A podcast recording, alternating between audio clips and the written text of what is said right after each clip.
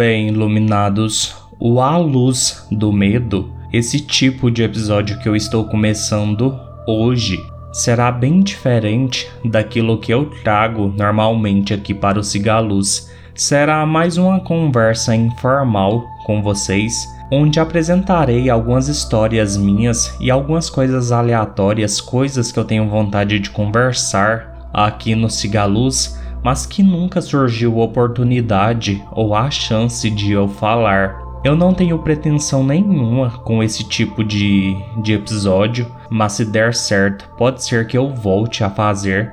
Eu estou considerando ele mais como um aquecimento para o Halloween. E nesse primeiro, A Luz do Medo, eu gostaria de falar com vocês que eu sempre fui uma pessoa bastante medrosa, muito mesmo. E eu sempre fui um cara que tive muito medo de tudo, de tudo mesmo. Sei lá, eu sempre estive muito preso dentro da minha cabeça, dentro dos meus pensamentos, e os meus contos são uma forma que eu externalizo isso. E a vida inteira eu sempre tive uns sonhos barra pesadelos muito estranhos, que na verdade sempre me causaram bastante aflição quando eu os tinha.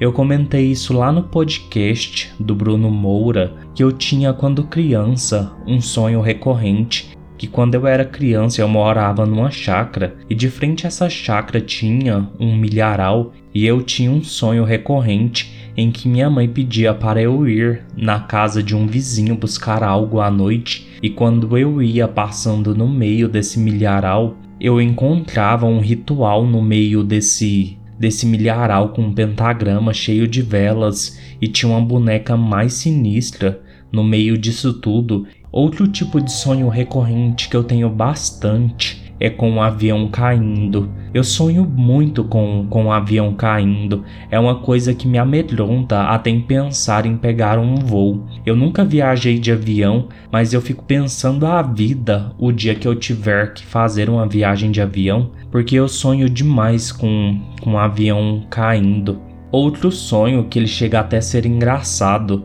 e que não, na verdade ele não é engraçado, mas que o desfecho dele só foi acontecer alguns anos atrás, acho que um ou dois anos no máximo. Quando eu era criança, até mais ou menos meus 10, 12 anos, eu tinha muito um sonho recorrente com um demônio do lado de fora de uma casa e uma mão decepada que andava por essa floresta em volta dessa casa e com esse demônio, uma coisa mais esquisita. E mais recentemente lançaram A Morte do Demônio e eu fui procurar o trailer da versão antiga e descobri que o sonho que eu tinha recorrente que eu não sabia de onde vinha, na verdade era um pesadelo que eu tinha com o filme a morte do demônio que o meu tio via quando eu era criança, e isso de certa forma ficou no meu subconsciente e eu acabei externalizando isso em sonhos. Eu não sabia de onde vinha, mas era um sonho que me assustava bastante. Quem viu o primeiro A Morte do Demônio sabe o quanto que é bizarro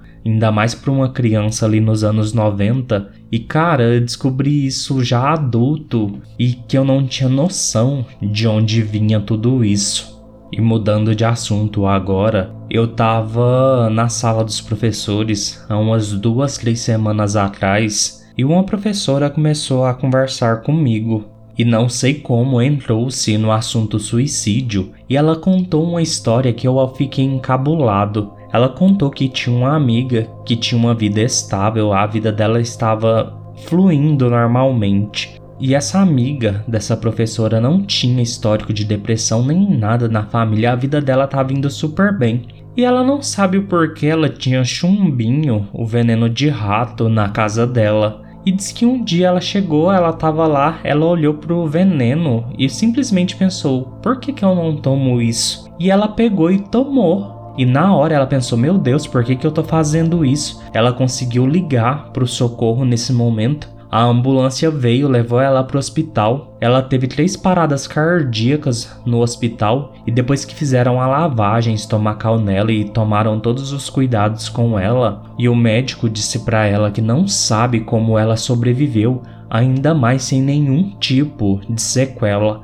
Ela disse que a única coisa que ela lembra é esse pensamento falando para ela tomar o remédio e ela pegou e tomou. E como eu disse, ela não tem histórico de depressão, ela não estava passando por uma fase difícil na vida.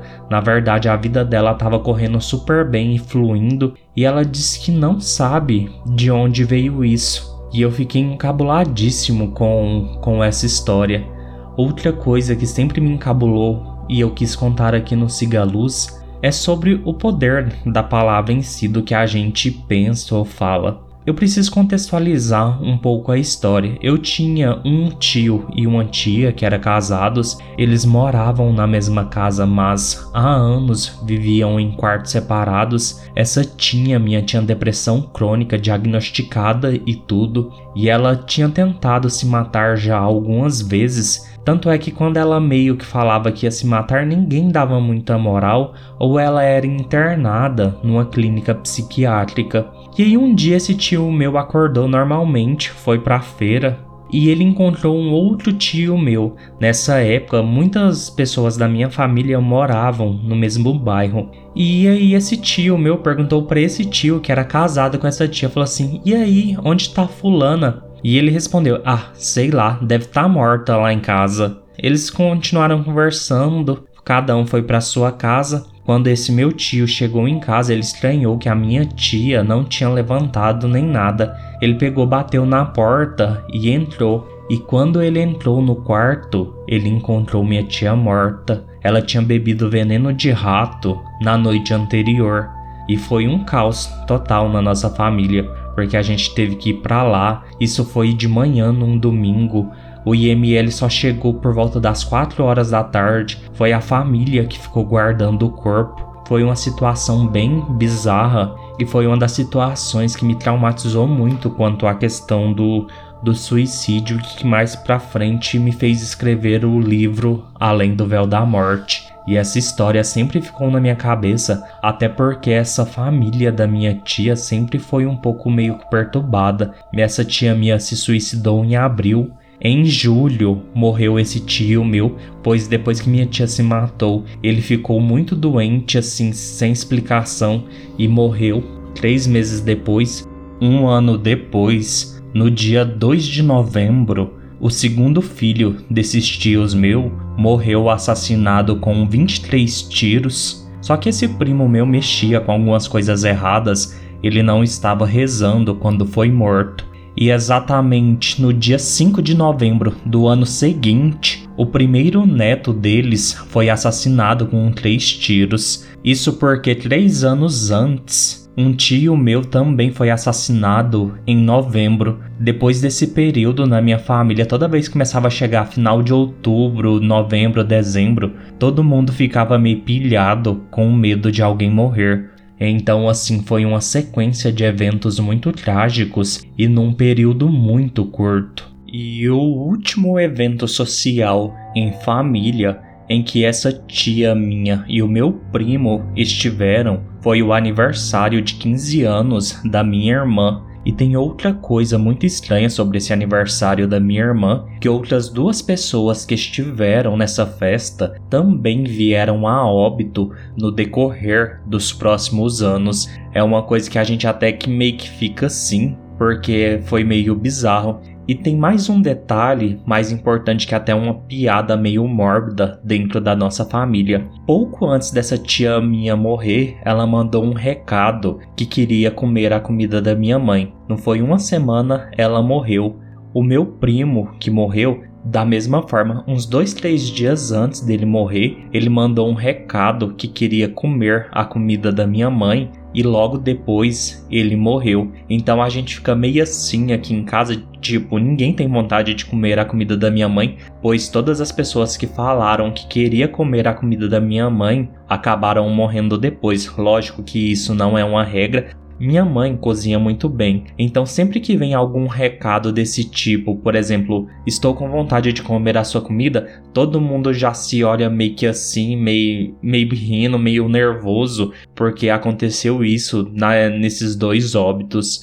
Esse primo meu, ele chegou a morar na minha casa por um bom tempo. E quando ele morreu, nossa, foi tão estranho na noite em si depois do velório dele. Foi uma das únicas vezes da minha vida quando eu fui dormir que eu senti medo e que literalmente iluminados eu sentia como se tivesse alguém sentado na minha cama. Eu lembro disso tão perfeitamente do peso na cama, não sei se era o meu luto ou sei lá o que, tanto que eu já era adulto nessa época. E eu falei para minha irmã, a Letícia, no dia seguinte, que eu quase levantei e pedi para ela vir dormir comigo na mesma cama, e ela sabe que eu odeio dormir com qualquer pessoa, e ela também me falou que ela quase levantou aquela noite para vir dormir na minha cama ou pedir para mim dormir com ela. Foi uma sensação tão esquisita, esse peso na cama, eu acho que juntou tudo, o luto,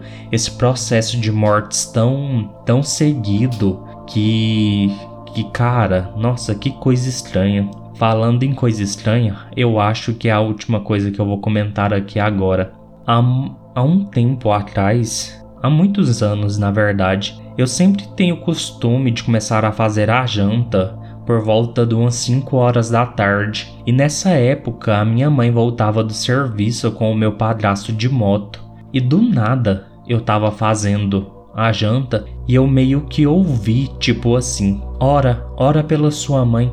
E tipo assim, né? Eu meio na hora meio que ignorei de novo aquela sensação, aquele pensamento muito forte na minha mãe. E eu sempre tive medo demais de moto, porque eu já caí de mobilete, então tipo assim, eu nunca gostei de moto. E nesse dia veio esse pensamento muito forte pela minha mãe. E essa sensação, tipo, que eu devia orar, orar por ela, não sei porquê. Então eu peguei, parei a janta e orei para minha mãe e pro meu padrasto pedindo a Deus para que eles chegassem bem. Passou pouco tempo depois, minha mãe chegou aqui em casa branca igual papel e ela contou que eles estavam na baixada na rodovia aqui perto de casa e que o pneu da moto estourou e que a moto dançou na pista de um lado para o outro e que eles quase caíram. E aí o meu padrasto disse que foi por Deus que não vinha nenhum carro ou caminhão atrás, pois eles estavam na pista direita quando o pneu estourou e a moto veio jogando até a lateral esquerda da pista.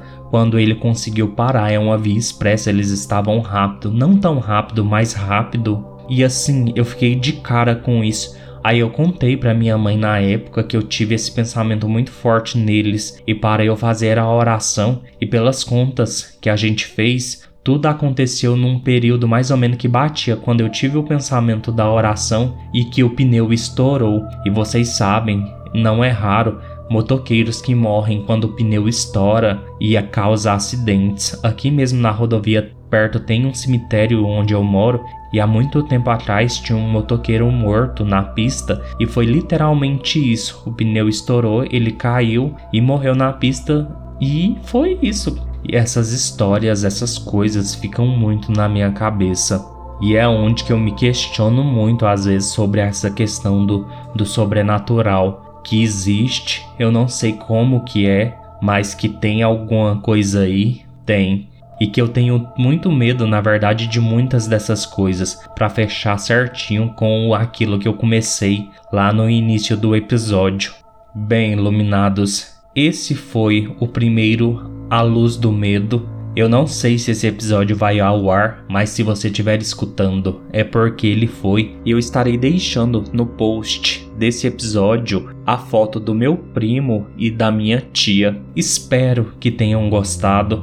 No mais, fiquem todos bem e sigam a luz.